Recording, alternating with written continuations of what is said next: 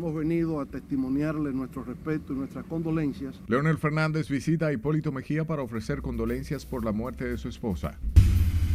Nos queda el testimonio de tu fe. Con guardia de honor y muestras de solidaridad, dan el último adiós a doña Rosa Gómez de Mejía.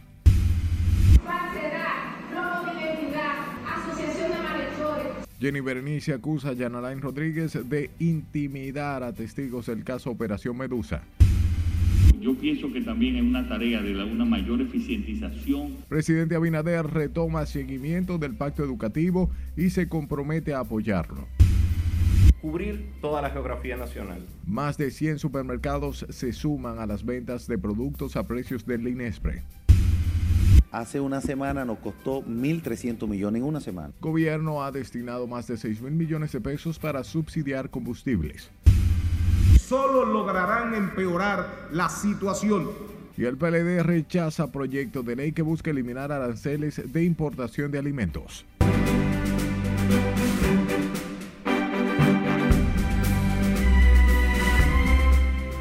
Buenas noches, hora de informarse. Bienvenidos a esta sumisión estelar. Como siempre, un honor llevarles información de inmediato. Comenzamos y lo hacemos con el expresidente Leonel Fernández, quien visitó este miércoles en su residencia al también exmandatario Hipólito Mejía para ofrecer sus condolencias por el fallecimiento de su esposa, la ex primera dama Rosa Gómez de Mejía. Juan Francisco Herrera está en directo con más detalles. Adelante, buenas noches, Juan Francisco. Gracias, así es. Justamente a las seis de la tarde llegó aquí a esta residencia del expresidente Hipólito Mejía, el doctor Leonel Fernández, a dar las condolencias personalmente. Hemos venido a testimoniarle nuestro respeto y nuestras condolencias al expresidente Hipólito Mejía. La visita de Leonel Fernández a Hipólito Mejía a su residencia en el sector La Julia duró aproximadamente media hora. De momento, las diferencias políticas quedaron a un lado y ambos se confundieron en un abrazo. Fernández se solidarizó con el expresidente Mejía y destacó las cualidades humanas de Doña Rosa.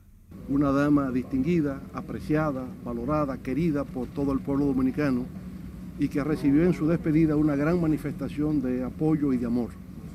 Así, presidente, que para nosotros, en medio de su tristeza, de su dolor, hemos venido a acompañarle en este momento decisivo de su vida, porque sé del impacto emocional que le genera. Este es el momento más difícil. Hipólito agradeció que en estos momentos de tristeza que embargan a la familia Gómez Mejía, el presidente de la Fuerza del Pueblo haya acudido a dar las condolencias personalmente. Y momentos como estos yo se lo agradezco de todo corazón. Mi mujer nunca le gustó la política, no, me apoyaba, pero no era muy dada a estar en el medio político. Eh, pero siempre tuvo respeto por, por toda nuestra gente. Ambos exmandatarios hablaron también de algunas anécdotas que involucran a Doña Rosa y a la madre de Leonel Fernández. Doña Rosa, como lo sabe el presidente Mejía, era una persona muy discreta, de muy bajo perfil. En eso se parecía mucho a Doña Yolanda. Personas que no estaban frente a las cámaras, que estaban siempre por detrás, pero que en su momento de despedida a ambas el pueblo demostró ese afecto, ese cariño que siente por la mujer dominicana. Yo tenía mucho, mucho respeto con tu madre y tu padre. Eh, yo recuerdo una vez ella me llamó, estaba muy preocupada por, por lo que se decía. Entonces yo le dije a Rodríguez del Orbe, bueno, vamos para la casa del presidente para que la gente vea que no estamos en eso. Sí. Pero tú mismo, ¿quién era que estaba detrás de eso? Digo yo, habrá que cuidarlo porque la verdad que pero de todo modo no pasó nada. Los expresidentes Hipólito Mejía y Leonel Fernández hablaron a la prensa luego de reunirse de manera privada en la residencia de Mejía en el sector La Julia, Distrito Nacional. Leonel estuvo acompañado por los senadores Franklin Rodríguez, Dionis Sánchez y los dirigentes de la Fuerza del Pueblo Nicolás Calderón y Radamés Jiménez. Ambos coincidieron que pese a las diferencias políticas, está por encima el trato personal. Vuelvo contigo al estudio. Gracias Juan Francisco. Y más temprano, con un masivo apoyo de personalidades y allegados, fueron sepultados este miércoles los restos de la ex primera dama de la República, doña Rosa Gómez de Mejía, en el cementerio Jardín Memorial. Con la historia, Laura y Lamar. Señor, tú tienes palabra, palabra años de vida eterna. Con la presencia del presidente Luis Abinader, el gabinete del gobierno, así como exfuncionarios y otras personalidades, parientes de Doña Rosa le dieron el último adiós en un ambiente de apoyo y solidaridad. Sus hijos Ramón Hipólito y Lisa destacaron el legado de unión familiar que le deja su progenitora y externaron palabras de aliento a su padre, el expresidente Hipólito Mejía. Mamá fue amiga de todas, todos sus familiares y era el ente, el ente que aglutinaba a los Gómez, quería a sus primos, a sus tíos y a los Arias por igual. Papá, no te dejaremos solo. Pero conociendo tu madera y tu estirpe, tú tampoco nos dejarás solo a nosotros. Nos queda el testimonio de tu fe, siempre apegada a Dios, tus oraciones diarias. Nos queda tu responsabilidad para contigo misma. Fuiste ejemplo de cuidarte, tanto emocional como físicamente, buscando siempre la ayuda adecuada.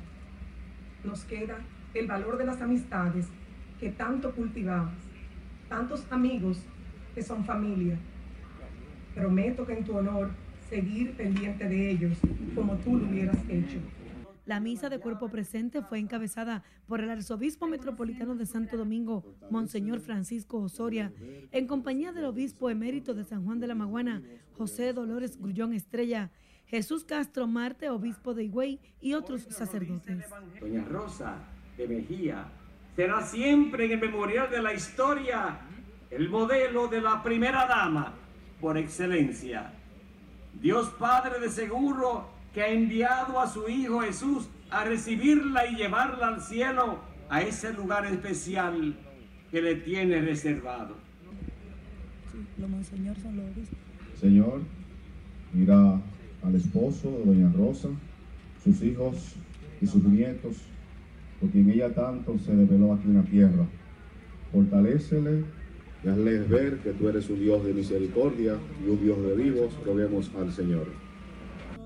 La ex primera dama falleció a causa de un paro cardíaco mientras participaba en una actividad en el Museo Infantil Trampolín en la zona colonial, del cual fue fundadora.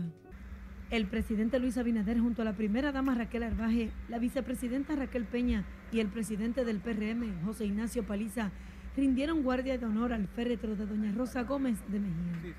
El entierro de los restos de Doña Rosa se realizó en una ceremonia privada con sus familiares y amigos más cercanos. Laurila Mar, RNN. El Senado de la República suspendió hoy la sesión del Pleno y las reuniones, las reuniones de comisiones por el sepelio de la ex primera dama, doña Rosa Gómez de Mejía, quien falleció el pasado lunes. El presidente de la Cámara Alta, Eduardo Estrella, pospuso la sesión en el Salón del Hemiciclo para este jueves 24 de marzo a las 11 de la mañana. Las reuniones de las diferentes comisiones apoderadas de proyectos legislativos fueron suspendidas por las honras fúnebres de la ex primera dama, en cuyo honor el gobierno decretó tres días de duelo. En otra información, el presidente de la República, Luis Abinader, se reunió con los presidentes del Senado y la Cámara de Diputados, además de los voceros de todos los partidos, para pedirles que agilicen la aprobación de los proyectos de ley sometidos por el Poder Ejecutivo. Así lo aseguró la vocera del PRM en el Senado, Farideh Raful, quien dijo que el mandatario mostró mucho interés por el proyecto de ley de fideicomisos públicos, la modificación a la ley 340-06 de contrataciones públicas y la propuesta que busca modificar la que regula el precio de los hidrocarburos. Sí, claro, lo que él mencionó en el discurso del 27 de febrero, está la ley de extinción de dominio, está la ley de fideicomisos públicos, eh, que crea el marco general, la ley de ordenamiento territorial, por ejemplo, que tiene la voluntad expresa del Poder Ejecutivo para que sea aprobada lo antes posible y que ya eh, algunas han llevado una ruta de trabajo y de investigación desde hace ya mucho tiempo que está al punto de ser aprobadas. La senadora de la capital informó que en el encuentro de casi una hora con el presidente incluyó además a los voceros de los partidos de oposición. En tanto que la Fundación Justicia y Transparencia solicitó al Senado de la República la eliminación de las administradoras de fondos de pensiones a través de un proyecto de ley que el congresista Alexis Victoria Yeb prometió agilizar. Con esos detalles, Nelson Mateo. sobre esta pérdida que, reitero, es contraria a todas luces, porque esa pérdida también debieron haberse reflejado Trajano Vidal Potentini acudió al Senado de la República para entregar por escrito su propuesta de modificación a la Ley 87-01 sobre seguridad social. En el anteproyecto de ley, Justicia y Transparencia propone la realización de un referendo consultivo para que el pueblo decida además la suerte de las AFP y sus ahorros. A los fines de que se pueda considerar eliminar la intermediación de este proceso, de este sistema de seguridad social que indudablemente pues nos tiene, eh, tiene eh, alarmado por los acontecimientos recientes y por todos los que se vienen sucediendo. De su lado, el senador Alexis Jet prometió darle curso al proyecto. Entendemos la viabilidad. Eh, en otra Cámara de Diputados, de manera tajante, vieron la forma de la eliminación. Es un tema consultivo que todo depende de las decisiones del pueblo y de, la, y de las decisiones de los colegas nuestros. Este ex senador, durante el periodo 98-2002, fue el responsable de armar en el Congreso todo el andamiaje legislativo para la elaboración de la Ley 87-01. Para esos fines, el entonces presidente del Senado, Ramón Alburquerque, dispuso la creación de la Comisión de Seguridad Social que él presidió. La garantía de rentabilidad, en donde se establece que en casos como lo que se están citando ahora, las ARS tenían que tener un seguro un coaseguro de ese para cubrir ese riesgo. Pero los fondos de los trabajadores nadie lo puede tocar. A 20 años de la implementación de la ley, Iván Rondón asegura que su proyecto no ha sido aplicado en un 60%. Bueno, por eso hay un colapso y una crisis permanente en los hospitales, porque los hospitales deben facturar por cada, por cada caso que atienden o cada paciente que atienden a través del Sistema Nacional de Salud deben facturar. El expresidente de la Comisión Permanente de Seguridad Social favorece la modificación de la Ley 87-01 y sobre todo el papel de las AFP y el manejo de sus ahorros. Nelson Mateo, RNN. Y el Tribunal Superior Electoral aplazó para el miércoles 27 de abril el conocimiento de la demanda de nulidad de la Convención Extraordinaria del Partido Revolucionario Moderno. Ambas partes enfrentadas en el conocimiento de la medida que busca anular la Convención del PRM sobre la reforma estatutaria pidieron el aplazamiento de la audiencia ante el fallecimiento de la ex primera dama de la República, Rosa Gómez de Mejía. Bueno, yo pienso que de acuerdo con las disposiciones de la Constitución y de la ley orgánica del Tribunal Superior Electoral y su reglamento de aplicación, no tiene posibilidad de prosperar.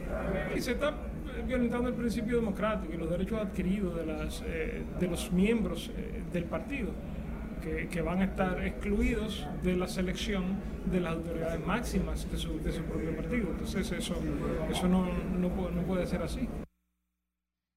En el sometimiento de la medida participará como interviniente voluntario el aspirante a la presidencia del PRM, Guido Gómez Mazara.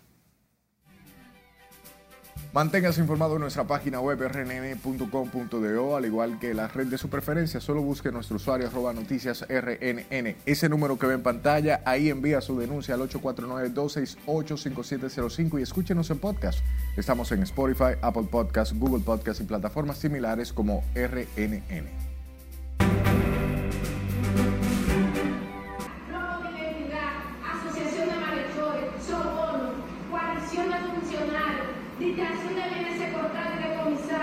Nos vamos a la pausa. Al regresar conocerá la denuncia de Jenny Berenice Reynoso en contra del ex procurador Jan Alain Rodríguez.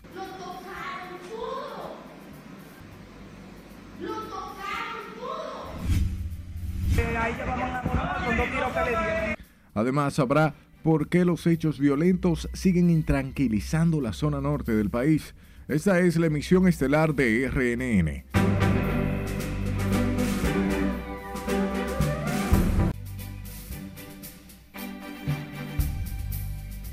El presidente de los Estados Unidos, Joe Biden, viajó este miércoles hacia Europa con la misión de reforzar la unidad de Occidente y aumentar las sanciones sin precedentes contra Rusia por su invasión a Ucrania. Catherine Guillén nos cuenta más en el resumen internacional. En coordinación con sus aliados europeos, Biden anunciará este jueves sanciones a oligarcas y políticos rusos y acordará con el G7 una iniciativa para coordinar la implementación de todas las restricciones impuestas a Moscú y dificultar cualquier intento de esquivarlas, según indicó la Casa Blanca. Las nuevas sanciones golpearán, entre otras, a más de 300 miembros de la Duma, la Cámara Baja del Parlamento ruso en tanto que el presidente de Rusia, Vladimir Putin, ordenó este miércoles aceptar el pago del suministro del gas natural ruso a Europa solo en rublos. Según indicó Putin durante una reunión con miembros de su gobierno, no tiene sentido suministrar productos rusos a la Unión Europea y a Estados Unidos y cobrar en dólares y euros, por lo que a partir de ahora el pago del gas natural ruso solo se podrá hacer en rublos rusos. El viceministro de Asuntos Exteriores, Sergei Ryabkov, afirmó que Estados Unidos debe dejar de crear amenazas a Rusia si quiere mantener las relaciones con Moscú. Según Ryabkov, las presiones estadounidenses no ejercen ninguna influencia en su determinación de avanzar hacia la consecución de los objetivos de la operación militar especial en Ucrania y de adaptarse a las circunstancias vinculadas con las sanciones. La ONU subrayó este miércoles que la guerra en Ucrania es una crisis global, dado el impacto que está teniendo en los mercados de energía, alimentos y fertilizantes y los grandes riesgos que plantea para todos los países, en especial para los más pobres. El jefe de la ONU destacó que ahora mismo lo primero es apoyar a los ucranianos, pero también hay que proteger a las personas y países más vulnerables del mundo. Un sismo de magnitud preliminar 5,1 sacudió este miércoles el sur de Haití, en la localidad de Jeremie, donde se reportaron algunas personas con heridas menores luego de que la gente fue presa del pánico y comenzó a correr. Además, ciertos muros que sufrieron daños en el sismo del 2021 se desplomaron. Denunciar la dictadura de mi país no es fácil. El embajador de Nicaragua ante la Organización de los Estados Americanos, Arturo McField, se rebeló este miércoles contra el gobierno de Daniel Ortega con un duro e inesperado alegato en el que denunció la dictadura de su país y exigió la liberación de los opositores presos. El gesto del nicaragüense, inesperado por ser un alto funcionario del gobierno de Ortega, recibió un contundente respaldo de buena parte de los miembros de la Organización de Estados Americanos. Un joven dominicano de 23 años, identificado como Christopher Brito, se encuentra gravemente herido tras ser atropellado mientras grababa un carro que estaba haciendo piruetas ilegales en un vecindario del Bajo Manhattan. En el video publicado en YouTube se muestra cómo Brito se acerca para grabar el vehículo cuando éste, al chocarlo, le pasa por encima. El conductor emprendió la huida. Llegamos al final de este recorrido internacional con un equipo de científicos que informó haber desarrollado una píldora anticonceptiva masculina que demostró un 99% de efectividad en ratones sin efectos secundarios y podría iniciar ensayos en humanos para el fin de año. Desde que la píldora anticonceptiva para las mujeres fue aprobada en la década de 1960, los investigadores han estado interesados en el desarrollo de su equivalente masculino en las internacionales, Catherine Guillén. Y en una audiencia que se prolongó por más de ocho horas, fue aplazada nuevamente la revisión obligatoria a la medida de coerción impuesta al ex procurador general de la República, Yananay Rodríguez, y a su ex director de tecnología, Alejandro Forteza Ibarra. Además, la solicitud de prórroga por parte del Ministerio Público para presentar formal acusación contra los implicados. Jesús Camilo nos dice más en directo desde el Palacio de Justicia de Ciudad Nueva. Adelante, buenas noches. Gracias, buenas noches. Mientras el Ministerio Público insiste en sustentar la prórroga solicitada para presentar acusación, la defensa técnica del ex procurador afirma que no existen elementos para enjuiciar a su defendido. Tras conocer el tribunal varios incidentes en la audiencia, el Ministerio Público denunció que desde la cárcel se ha estado intimidando a testigos del proceso para entorpecer la línea de investigación. En tanto, el cuarto juzgado de la instrucción del Distrito Nacional otorgó 15 minutos al Ministerio Público para el próximo martes a fin de argumentar el pedimento de ampliar los plazos para presentar formal acusación contra los implicados. Ese es un tema que el Ministerio Público incluso tiene bajo investigación y se trata de varios imputados y no podemos revelar detalles en este momento. Al rebatir los argumentos del Ministerio Público, la defensa técnica del ex procurador afirma que no existen elementos probatorios contra su defendido, por lo que solicitó que se le varíe la medida de coerción.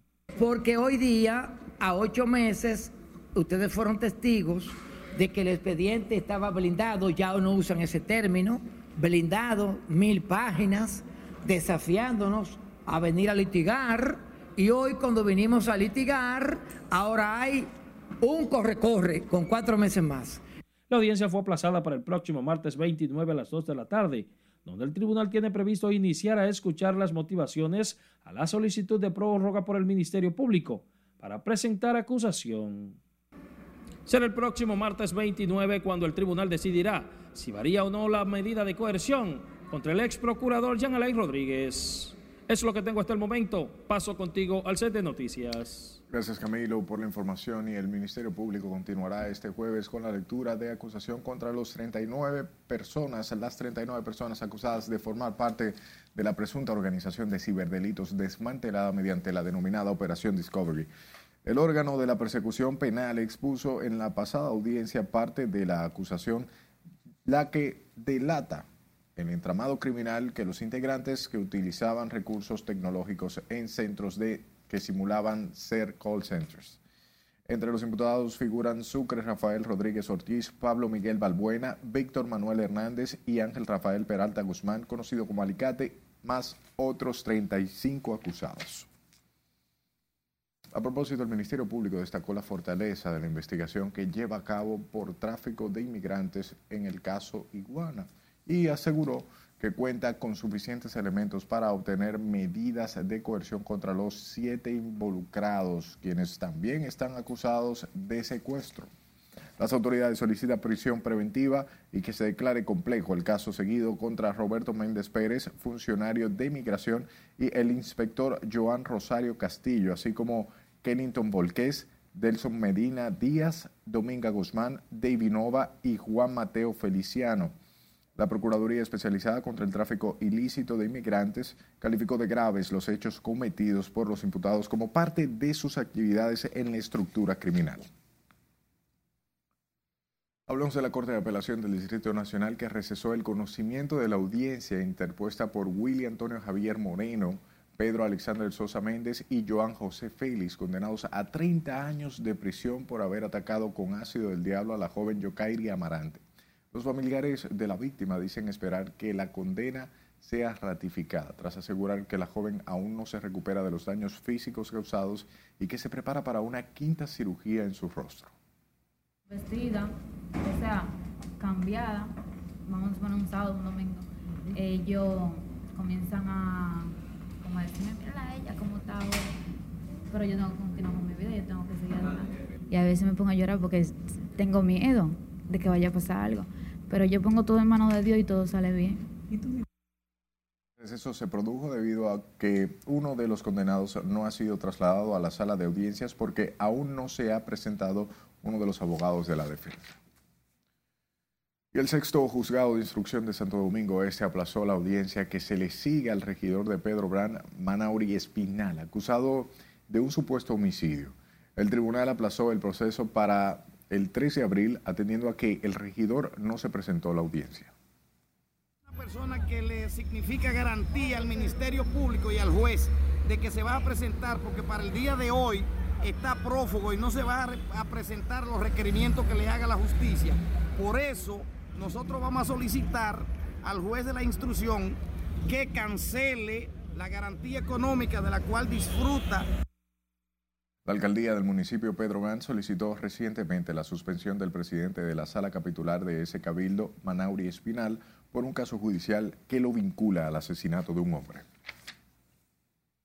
En un lamentable hecho, un buzo que recogía desperdicios en el vertedero de Rafey en Santiago fue muerto a tiros por dos hombres que se desplazaban en una motocicleta. José Cabrera, conocido como Borojoy, de 26 años, presenta tres impactos de bala en diferentes partes del cuerpo. Yo sé que, ya, que a mí me fueron y me dijeron que ahí llevaban a Borojoy con dos tiros que le dieron. Que se llama- ¿Cómo que sí? ¿Cómo es el nombre de Borjoy? Nombre completo. José, yo no, es que yo no me lo sé bien el nombre de él, se llama José, pero el, el nombre de él, de su apodo es Borojoy. ¿Cómo lo mataron a él? ¿Cómo lo mataron a él? Con dos tiros que le dieron, yo no sé. ¿Pero dónde fue eso? En el vertedero. Él trabaja de vertedero, era abuso Sí. El buzo tenía siete años trabajando en el vertedero y vivía en el barrio La Mosca de Cienfuegos. Compañeros de trabajo del Oxiso narraron que los homicidas se presentaron al vertedero de basura y la emprendieron a tiros contra el buzo sin mediar palabras. Escuche, un PRMista fue golpeado y asesinado en la provincia de Hermanas Mirabal, específicamente en la comunidad Montellano del municipio de Salcedo. Su cadáver fue hallado por miembros de la policía con signos de violencia y cubierto con hojas en la referida localidad. Se trata de Eduardo Cepeda. El PRMista presenta golpes y heridas de arma blanca en diferentes partes del cuerpo. Próximo al cadáver de Cepeda fue localizada una camioneta marca Isuzu de color blanco y un calizo. Una dominicana de 27 años mató a su hermana de 21 de un disparo en la cabeza en New Jersey, Estados Unidos, en medio de una discusión, según recogen distintos medios. La víctima fue identificada como Omeli Domínguez, estudiante de enfermería, y la victimaria es su hermana Angeli Domínguez, de 27 años. Informes indican que Omeli le habría dado alojamiento a su hermana Angeli, quien se trasladó desde la Florida y que ésta le estaba pidiendo que se mudara a otro lugar, ante lo que la agresora le habría exigido dinero para pagar un hotel. La acusada fue detenida por la policía cuando huía de la escena.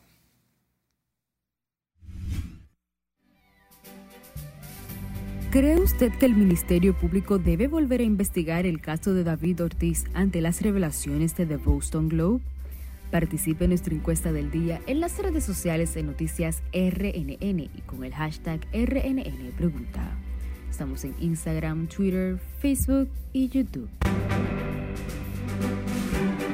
que es ahora con la Federación de Comerciantes. De nuevo a un corte comercial cuando estemos de vuelta. Le diremos cuántos supermercados venderán productos a precios del INESPRE.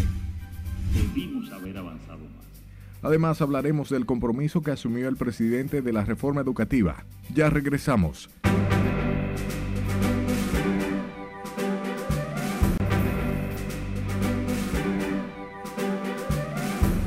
Gracias por su tiempo. Otros 100 establecimientos se unen al programa Compra a Precios del INESPRE en su supermercado, con el objetivo de amortiguar el aumento en los productos de primera necesidad impactados por la inestabilidad económica mundial. Lencia Alcántara nos tiene los detalles. Ya a una semana podemos iniciar una segunda etapa, que es ahora con la Federación de Comerciantes. Este jueves otros 100 supermercados venderán los nueve productos contenidos en el kit elaborado por Inespre y la Dirección de Proyectos Especiales de la Presidencia. Los establecimientos están afiliados a la Federación Dominicana de Comerciantes. Y es para cubrir toda la geografía nacional. Eso, que ya lo hablaron, los detalles de cuántos supermercados son, serían más de 250 eso unido a las 240 operativos de bodegas móviles que seguimos haciendo y que vamos a incrementar, las vamos a llevar a unas 400 semanales. El programa pretende aplacar la crisis provocada por el aumento de los productos de primera necesidad por la pandemia del COVID-19 y los efectos de la guerra entre Rusia y Ucrania. Nosotros creemos en los subsidios directos que se le dan a la clase más pobre del país y este es un subsidio que automáticamente la gente se economiza 300 pesos que lo puede destinar para comprar otros artículos de lo que nosotros comercializamos. La lógica del gobierno, el propósito del gobierno de Luis Abinader es precisamente ese, habilitar la mayor cantidad de canales de distribución que nos permitan llegar a la mayor cantidad de personas. El programa que se aplicará en los supermercados los jueves de cada semana, en su primera etapa tendrá una duración de tres meses y prevé que puede impactar más de 3 millones de dominicanos. Lenzi Alcántara, RNN. Empresarios del ganado expresaron su optimismo por la fortaleza del sector y afirmaron que la eliminación de los aranceles para la exportación de la leche no afectará directamente ese sector. Los ganaderos hablaron en el marco de la celebración de la Feria Nacional Agropecuaria 2022. Miguel de la Rosa nos cuenta. Para estos ganaderos, la eliminación de aranceles a las exportaciones de leche no causará pérdidas en ese sector. En estos momentos los precios internacionales de la leche en polvo están altos, o sea que sale mucho más caro importar los productos eh, lácteos que los producidos nacionales en, en el país. Nosotros suplimos dos tercios, un 70% de la leche que se consume en el país. Si tenemos que importar un 30 o un 33%, yo creo que a ese producto sí le van a bajar los aranceles. Pero los productos que somos autosuficientes, no es verdad que le van a bajar, no creo que le van a bajar los aranceles. Entienden que República Dominicana tiene una clara ventaja ante los otros países de la región al producir una gran parte de los alimentos que se consumen en el territorio nacional. Hay países como Estados Unidos que tienen que importar el 40% de sus alimentos. Estados Unidos, hay países como México que tienen que importar el 40% de sus alimentos. Hay países como Puerto Rico que tienen que importar el 85% de sus alimentos. Nosotros aquí estamos produciendo el 85% de la demanda de la comida del pueblo dominicano. El exministro de Agricultura Osmar Benítez llamó a la unificación de todos los sectores de la vida nacional para mantener la fortaleza en la producción local. Seguir produciendo el arroz, las habichuelas, el pollo, los huevos, los plátanos, la yuca, la batata, los víveres en general. ¿Para qué? Para que no tengamos que depender nunca de otro país para alimentar al pueblo dominicano.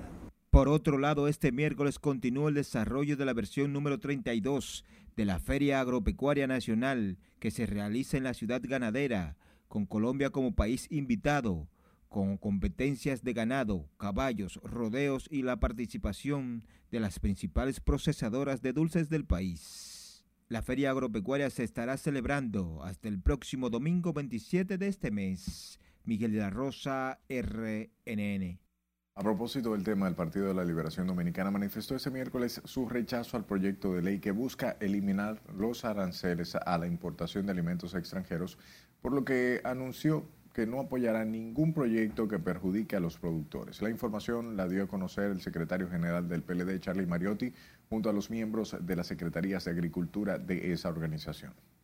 El Partido de la Liberación Dominicana vamos a presentar en su momento al Congreso iniciativas legislativas como la ley de apoyo a la producción nacional ante el aumento de precios y por otro lado un conjunto de resoluciones para solicitar al presidente de la República acciones concretas y urgentes destinadas a aliviar el día a día de las familias y a equilibrar la carga de la crisis que actualmente recae cruelmente sobre los más vulnerables.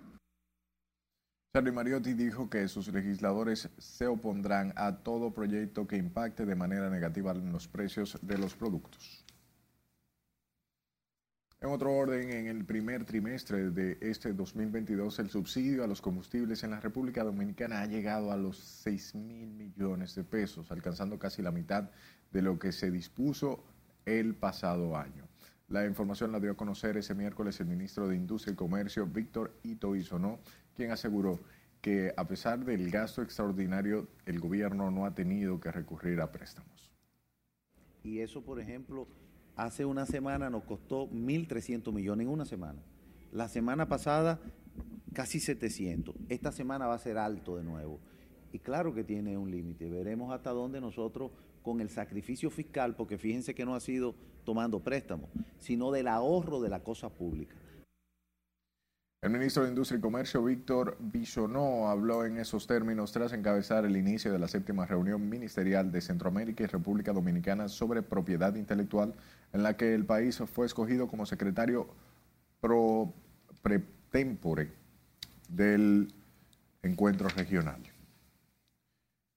Y la Asociación Dominicana de Administradoras de Fondos de Pensiones emitió un comunicado frente al balance negativo registrado en las cuentas de capitalización individual de los afiliados en el mes de febrero. La AD-AFP negó irregularidades en el manejo de los fondos y explicó la reducción en los estados de la cuenta de afiliados a la AFP. Argumentan que el cierre de febrero, las inversiones en pesos de los fondos de pensiones administrados por los cuatro principales o las cuatro principales AFP afiliadas a esa entidad ascendieron a 563.750 millones de pesos para un incremento de 10.588 millones con respecto a enero, mientras que las inversiones en dólares totalizaron 3.257 millones de dólares para una disminución de 72.3 millones de dólares. Aseguraron que los fondos en pesos y en dólares están íntegros y mantienen su valor económico. La Dirección de Alianza Público-Privadas eh, presentó a los miembros del cuerpo diplomático acreditado en el país, así como a representantes de organismos internacionales, los detalles del master plan del proyecto de desarrollo turístico de Pedernales. Al ofrecer palabras de la bienvenida, Sigmund Freud aprovechó para explicar las oportunidades de negocios que ofrecen los inversionistas o a los inversionistas locales y extranjeros el nuevo proyecto turístico. Nos lleva a nosotros a que tengamos una capacidad, una potencialidad de recibir capitales extranjeros para poder entonces desarrollar lo que deben ser los proyectos que requiere nuestro país para lograr un desarrollo pleno. El funcionario agradeció el interés mostrado por los diplomáticos para conocer el portafolio de las iniciativas que se estructuran en el país mediante el modelo de alianza público-privadas. Citó el proyecto Cabo Rojo Pedernales, el cual aseguró se convertirá en un referente regional. Hablemos nuevamente del presidente Luis Abinader, quien encabezó hoy en el Palacio Nacional la decimotercera Asamblea Plenaria del Pacto por la Reforma Educativa, donde analizó la implementación de planes y proyectos con la finalidad de mejorar la calidad de la educación pública preuniversitaria y universalizar su acceso. Con más, Laura Lamar. Con el interés de cumplir las reformas prometidas en su gestión, el mandatario convocó nuevamente a los representantes del gobierno y la sociedad civil con el fin de impulsar los esfuerzos necesarios para lograr la calidad del sistema educativo del país. Yo pienso que también hay una tarea de una mayor eficientización de los recursos para que tengan los resultados que nosotros esperamos. Y evidentemente, y con esto no quiero culpar a nadie, de ningún gobierno, ni, ni a ningún sector, pero debimos haber avanzado más. Dignificación y desarrollo de la carrera docente, instalación de una cultura de evaluación en el sistema educativo, modernización de la gestión del sistema educativo dominicano para elevar su eficiencia, transparencia y rendición de cuentas. Con el informe presentado este miércoles a los actores educativos, se busca instaurar un sistema de evaluación que garantice la modernización del sistema educativo nacional y adecuar el financiamiento de recursos para la misma. Las políticas educativas deben constituirse en políticas del Estado que contribuyan con la calidad, la pertinencia y la equidad. En la Asamblea fue presentado el cronograma de las siguientes reuniones para continuar con las discusiones sobre la reforma de la calidad educativa. Sin embargo, no se especificó la fecha del siguiente encuentro. Laurila Mar, RNN. Muy buenas noches. Vamos a presentarles los resultados de la encuesta que realiza Noticias RNN a través de todas nuestras plataformas digitales. A raíz del recién publicado artículo por The Boston Globe sobre el caso de David Ortiz, decidimos hacer la siguiente pregunta. ¿Cree usted que el actual Ministerio Público debe abrir una nueva línea de investigación en torno al caso de David Ortiz ante el informe de The Boston Globe? Decidimos hacer esta pregunta tras las conclusiones de este prestigioso periódico y estos fueron los resultados de nuestros seguidores en las redes sociales. El 90.2% de nuestra audiencia entiende que sí, que debe abrirse una nueva línea de investigación por este caso, mientras que apenas un 9.8% entiende que no, que no debe reaperturarse las investigaciones de este caso que marcó a toda la sociedad en el año 2019. Recuerde que Nuestras redes sociales tienen toda la información, también nuestra página web www.rnn.com.do Manténgase informado a través de esa vía y siga disfrutando de la emisión estelar. Hay una capacidad diagnóstica, una capacidad de tratamiento. Nos vamos a nuestra última pausa. Al volver le contamos lo que harán las autoridades de salud para enfrentar la tuberculosis en las cárceles del país. El problema es que hay edificaciones antiguas. Además, conocerá las recomendaciones que hace este sismólogo ante un posible terremoto. Ya regresamos.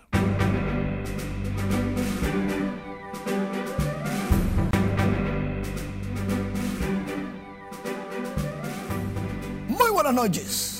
Iniciamos la entrega deportiva, lamentablemente, dándole nuestras condolencias a la familia de Soterio Ramírez. Lamentablemente, porque su hija, Jennifer Ramírez, ex selección nacional de voleibol femenino sub-20, capitana de ese equipo, falleció en Estados Unidos. El ministro de Defensa, Teniente General Carlos Luciano Díaz Morfa, designó al mayor general, o al general de brigada, perdón, Delio Buenaventura Colón Rosario, como el nuevo presidente del Círculo Deportivo Militar de la República Dominicana. Sandy Alcántara lanzó primores, ponchó Juan Soto en el primer turno. Juan Soto dijo, bueno, está muy bien, qué picheo. En el segundo turno, Juan Soto le dijo, vete agarrando que estamos en empate. Y le conectó cuadrangular que la mandó al morro de Montecristi por el mismo jardín central. Juan Soto logró su primer cuadrangular con los Nacionales de Washington y se lo conectó a Sandy Alcántara, que para los Marlins tiró cuatro entradas de un hit, una carrera limpia y cuatro ponches. ¿Que ¿Cuál fue el hit? Ya lo vieron. El cuadrangular de Juan Soto. Y uno de los ponches también de Juan Soto. Los, son de cal y de arena, dicen. Rafael Devers de los Mediarrojas de Boston se apuntó su primer vuela cerca de la pretemporada. Casualmente Soto y Devers en menos de 24 horas antes habían firmado millonarios contratos con su equipo. Parece que comenzaron a celebrar. Ya Devers, de apenas veintipiquito de años, está amasando fortuna. Qué bueno. Santiago Espinal de los Azulejos de línea la mandó al morro de Montecristi. Pero, pero una cosa espectacular. Alguien dirá, fue a Chepa. Bueno, sí, pero fue cuadrangular igual. Y los narradores dijeron, es raro ver en este parque que la bola salga tan rápido. Santiago Espinal conectó su primero de la pretemporada. Ash Barty, la número uno del tenis femenino, dijo, me voy. Se retiró. ¿Por qué? Dice ella que estaba agotada de la presión de ser número uno. Miren esto en el fútbol. Unos niños jugaban y el goalkeeper fue, salió, pateó desde más de la mitad de la cancha y logró el gol. Por eso los niños, hay que apoyar a los niños en el deporte. Mira cómo gozan realmente eso.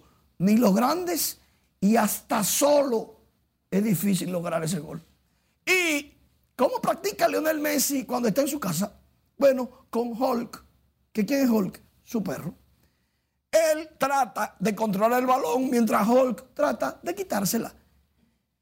Bueno, Helio, tú y yo, ¿cómo practicaríamos fútbol? Porque Messi tiene una cancha de fútbol en su casa. Tiene una mascota que es de su tamaño. Y, o sea, tú y yo, si, quizá baraja practicamos en la casa. Exacto. Ese era el patio de su casa, una parte. Qué felicidad. Mira, a- a- de- de la natación. ¿Vas a nadar? No, no, lo- el tema de la premiación, que hubo un problemita ahí. Natación femenina. Bueno, está bien. Gracias, Manny. Si tú estás muy atento a la anotación, yo tienes que explicarme por qué, ¿sabes? No, fue por el revuelo que causó la información. Gracias, o, la- o las nadadoras. No, está bien. no. Hablamos de otro- en otro momento. El Ministerio de Salud Pública informó este miércoles que coordina acciones con la Dirección Nacional de Tuberculosis ante el aumento de personas con esa enfermedad en el país, en especial en los centros penitenciarios. Y como nos cuenta Vanessa Valdés en la siguiente historia, solo en el primer trimestre del presente año se registraron unos 548 casos de tuberculosis a nivel nacional. También ahí hemos, estamos encontrando casos. Las autoridades de salud pública han intensificado los últimos días las acciones frente a los casos de tuberculosis en la República Dominicana, como parte del plan que se realizan intervenciones en los recintos penitenciarios del país como la cárcel de la Victoria, donde se procesaron 285 muestras a privados de libertad, de las cuales 25 resultaron positivas.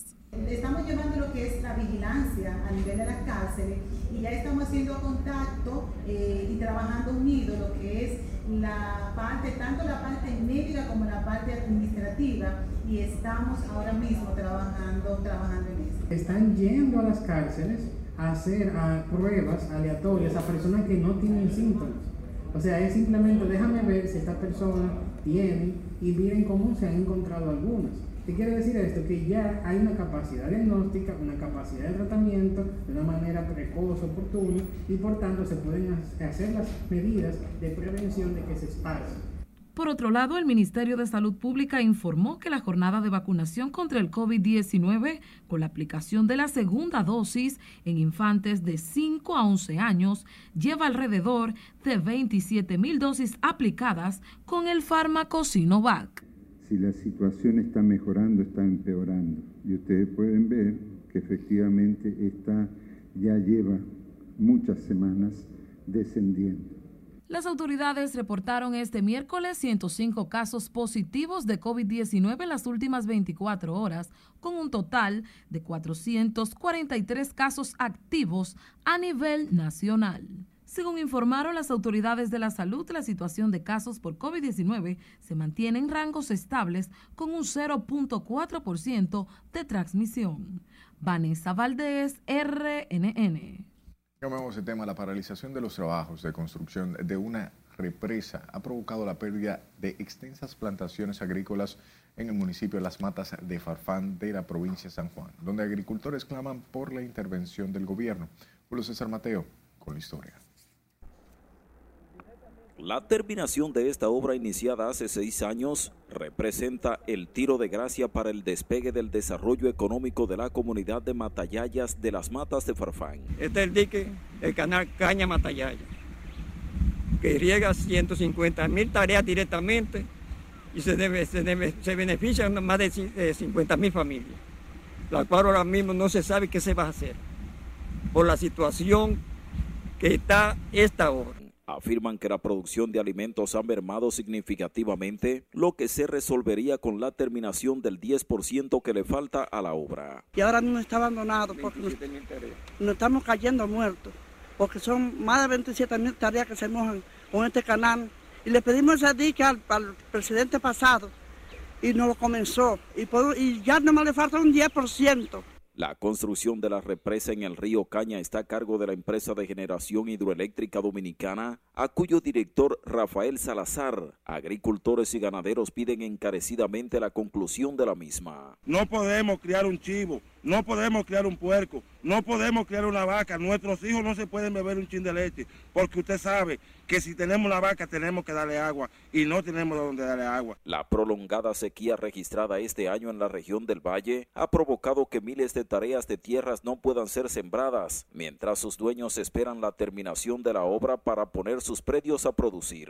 Esa gente que usted manda para acá hacer el trabajo, ellos vienen y, lo ven y nos comprometen. Dentro de 15 días estamos allá trabajando y ahí nos dejan embullados y más nunca pasan por aquí. La agricultura y la ganadería son las principales actividades económicas del municipio de Las Matas de Farfán. Según sus habitantes, la falta de agua mantiene limitado el desarrollo económico de la zona. En Las Matas de Farfán, provincia San Juan, Julio César Mateo, RNN. Cambiamos información y hablamos del sismólogo Eduardo Fierro quien aseguró este miércoles que los países deben aplicar medidas antes, durante y después como forma de prepararse para resistir un terremoto. El experto en la materia dijo que es necesario supervisar y mejorar la calidad en las construcciones dominicanas. Y ahora las edificaciones están mucho mejores, pero el problema es que hay edificaciones antiguas, viejitos así como yo, que ya no nos pueden cambiar. esa es una cosa que en los Estados Unidos eso se está los edificios los están mejorando. ¿no? Lo agarras y dices, bueno, este edificio es vulnerable, entonces, ¿qué podemos hacer? Le ponemos refuerzos para que no sea tan vulnerable. El especialista se expresó en esos términos tras ofrecer la charla Peligros sísmicos en instalaciones industriales, auspiciada por la Refinería Dominicana de Petróleo.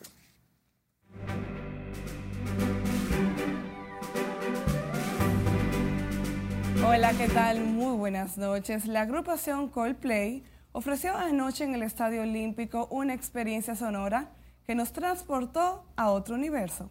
Más detalles a continuación. La noche del martes, los fans dominicanos de Coldplay se transportaron a otra galaxia. Un montaje de alto nivel fue ofrecido por la destacada agrupación británica que se presentaba por primera vez en República Dominicana. Más de 30.000 personas se dieron cita y casi finalizando el concierto, la banda sorprendió al público interpretando en acústico la canción Bachata Rosa de Juan Luis Guerra, rindiendo homenaje al máximo embajador dominicano.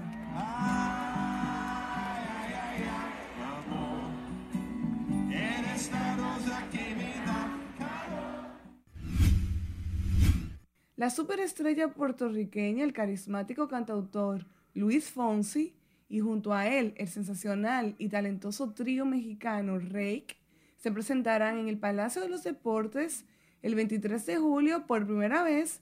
Luis Fonsi presentará su nuevo espectáculo Noche Perfecta y el afamado grupo Rake su nuevo tour En Cambio. Los carismáticos y talentosos intérpretes presentarán sus repertorios en un concierto cargado de éxitos, amor, desamor y energía. Los reggaetoneros boricuas Wisin y Yandel continúan haciendo historia, esta vez anunciando su gira de despedida que cierra más de 20 años de grandes éxitos musicales. Los artistas estarán presentando en el país bajo la producción de Life del empresario Eduardo Durán el 9 de julio en el Estadio Quisqueya, Juan Marichal. Estamos contentos aquí, eh, estamos saliendo del hospital, eh, todo salió bien. Luego de su exitosa gira de presentaciones en Chile, el exponente salsero Raulín Rosendo fue sometido a un cateterismo cardíaco en la ciudad del Bronx, según informó su manejador artístico Luisín Martí. Raulín recibió el alta médica luego de que el pasado jueves estuviera ingresado en un hospital de New York, donde en el día de ayer se le realizó la intervención quirúrgica. Y la Fundación Fiesta Clásica llevó a cabo un gran concierto de música clásica con 160 niños y adolescentes en la iglesia San Antonio de Padua en Gascue. La presidenta de la institución indicó que los alumnos de la fundación ejecutaron varias obras del repertorio clásico, Beethoven, Vivaldi, entre otros, así como obras populares. Qué belleza ver a esos 160 niños siendo artistas en sus primeros años de vida. Hermosísima labor que hace la Fundación Fiesta Clásica. Hasta aquí Diversión Feliz, resto de la noche. Gracias Miriam por las informaciones y siempre a usted por su atención. Buenas noches.